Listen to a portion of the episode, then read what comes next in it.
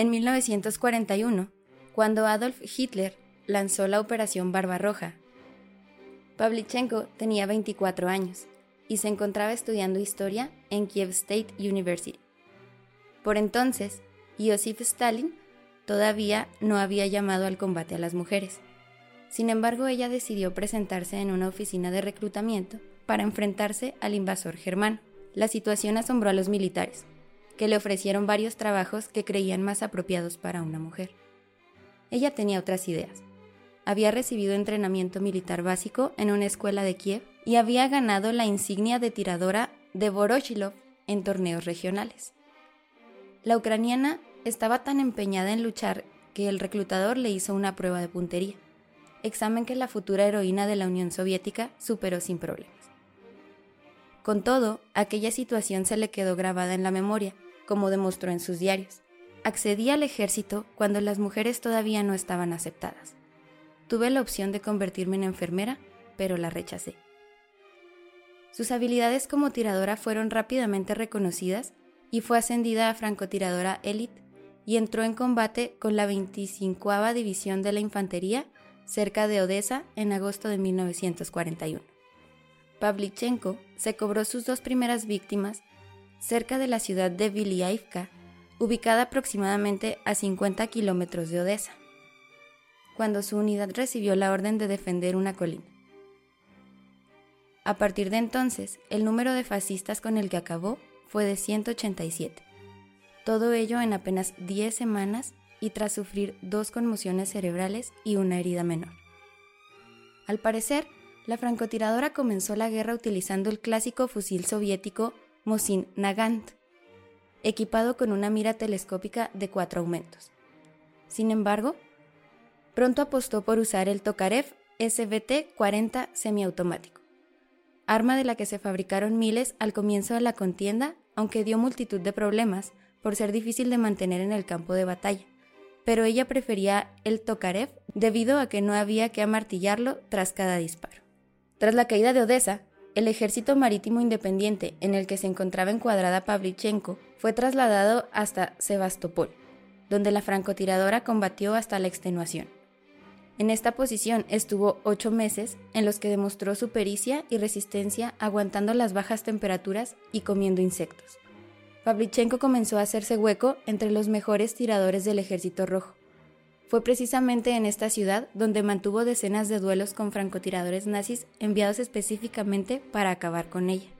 En uno de aquellos enfrentamientos, tuvo que permanecer 24 horas tumbada en la misma posición mientras acechaba a un enemigo cauteloso cuando al amanecer del segundo día consiguió al fin ponerlo en su mira y abatirlo, para después tomar de su cadáver no solo el fusil, sino también su diario de víctimas, que le informó que había comenzado a servir de francotirador en Dunkerque y había acabado ya con 500 soldados y oficiales.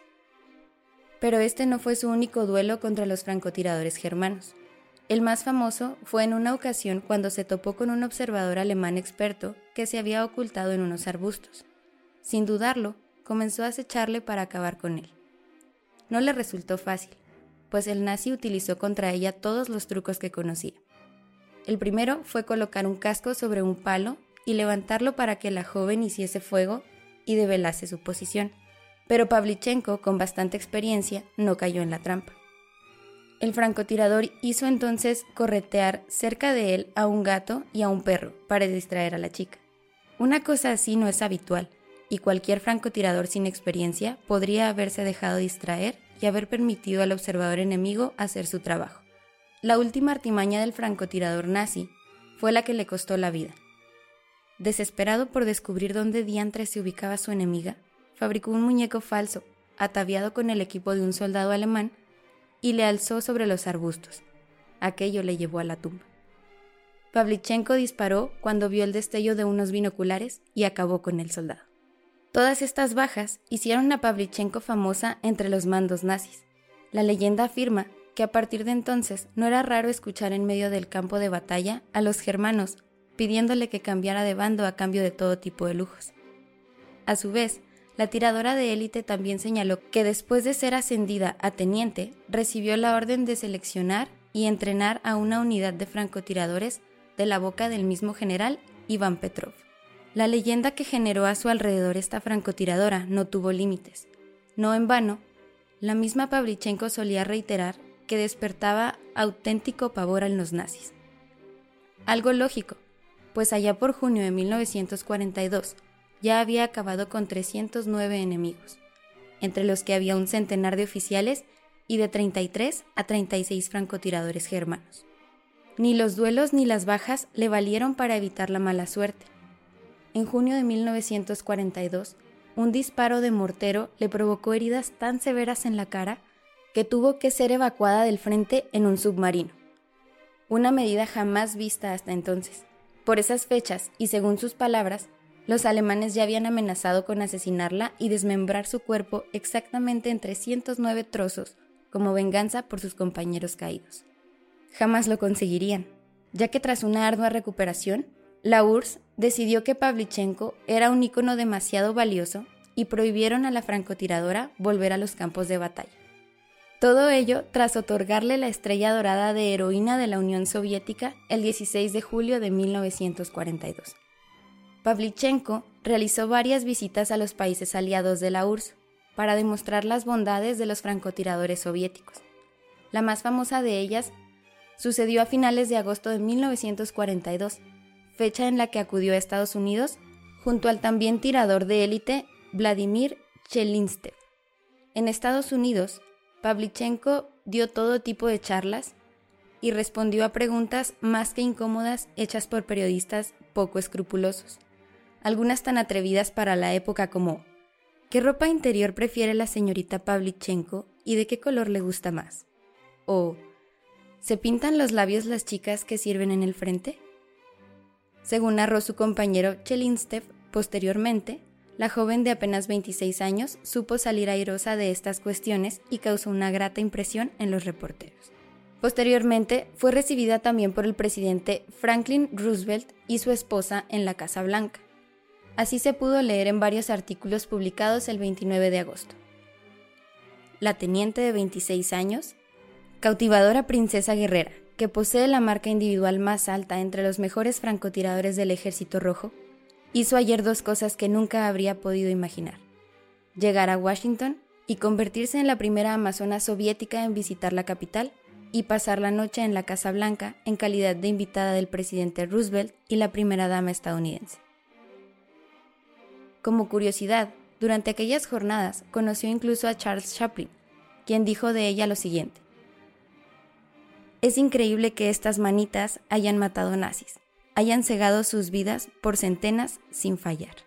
Ya en la URSS, Pavlichenko terminó sus días graduándose de la Universidad de Kiev. Sin embargo, no ejerció ni como historiadora ni como instructora de tiro de precisión tras la Segunda Guerra Mundial. Trabajó en el cuartel general de la Armada y más tarde en el Comité de Veteranos. Falleció el 10 de octubre de 1974. El gobierno de Joseph Stalin la encumbró como una heroína que cegó la vida de exactamente 309 nazis. Sin embargo, sus hazañas bélicas se debaten entre la realidad y las exageraciones fabricadas por un país que, en plena Segunda Guerra Mundial, buscaban desesperadamente referentes para motivar a sus soldados. En sus memorias, Pavlichenko afirma que su baja número 300 la llevó a cabo el 12 de julio de 1942, el día de su cumpleaños. Más concretamente, afirma que fue un regalo que se hizo a sí misma en Sebastopol. El gobierno soviético confirmó que la ciudad se había perdido el día 3 de ese mismo mes. Por lo tanto, es imposible que acabara con su objetivo aquella jornada. Por si fuera poco, la versión más extendida en que los servicios sanitarios la sacaron de ahí fue en junio de 1942. Pavlichenko reiteró en varias ocasiones que los nazis habían prometido despedazarla en 309 trozos para vengarse de sus compañeros caídos. Algo imposible, debido a que, como explica la historiadora Liuba Vinogradova, es muy probable que no acabara con tantos enemigos y que los datos fuesen conocidos en apenas días por los nazis. El primer informe que habla de Pavlichenko en la prensa afirma que un francotirador nazi utilizó animales para tratar de distraerla, algo sumamente extraño en la época. Todo apunta a que este es el único caso conocido de uso de perros y gatos a modo de defensa frente a un francotirador, destaca la autora. Pavlichenko señaló que el general Iván Petrov le ordenó que liderase una sección de francotiradores entrenados por ella misma entre 1941 y 1942, algo que Vinogradova considera imposible. El ejército rojo no contaba aún con unidades así. Además, Pavlichenko acabó su servicio en el frente con el grado de subteniente, con el que habría podido comandar a lo sumo un pelotón. La ucraniana explicó que los nazis enviaron en una ocasión a un grupo de expertos francotiradores para acabar con su unidad. Vinogradova señala que eso es algo imposible, debido a que durante los años en los que esta mujer estuvo al frente, los tiradores de élite germanos trabajaban de forma aislada y eran muy escasos. Las condecoraciones podrían desvelar la verdadera historia de Pavlichenko. En palabras de Vinogradova, es extraño que no recibiera ninguna medalla en Odessa a pesar de que acabó con 187 enemigos. A los francotiradores les concedían una medalla por cada 10 enemigos muertos o heridos, y la Orden de la Estrella Roja por cada 20. Si causar 75 bajas bastaba para obtener el título de héroe de la Unión Soviética, ¿cómo es que a ella no le dieron nada? destaca la experta. No le falta razón, ya que aunque obtuvo dos condecoraciones de suma importancia, la Orden de Lenin y la heroína de la URSS, la recibió después de ser herida y evacuada en 1942. Pavlichenko afirmó que fue evacuada en submarino después de recibir una severa herida en la cara. Sin embargo, en las fotografías que se le hicieron después no se aprecia que tenga ninguna cicatriz en el rostro. Según Vinogradova, existe documentación que confirma que Pavlichenko rehusó hacer gala de su puntería durante su gira por Estados Unidos, algo que se le solicitaba habitualmente por los periodistas. Así pues, su compañero de viaje era el que solía asumir la responsabilidad de demostrar las habilidades de los tiradores de élite de Stalin. La mujer tan solo se dignó en ello en una ocasión, y Chelinstev dejó por escrito que el resultado fue chapucero. En su biografía, Pavlichenko explica que siempre acaba sus duelos contra francotiradores enemigos de la misma forma, acercándose hasta su cadáver y recogiendo su documentación y su fusil tras derribarles. Vinogradova considera esto fantasioso y contrario a la esencia misma de los tiradores de élite, quienes solo se acercaban a sus víctimas después de asegurarse, en ocasión durante horas, de que no había enemigos que pudieran descubrirlos a los alrededores. También requiere una mención especial el que Pavlichenko no se dedicara a entrenar francotiradores tras la Segunda Guerra Mundial. De hecho, posteriormente pasó al ejército sin pena ni gloria. Ludmila Pavlichenko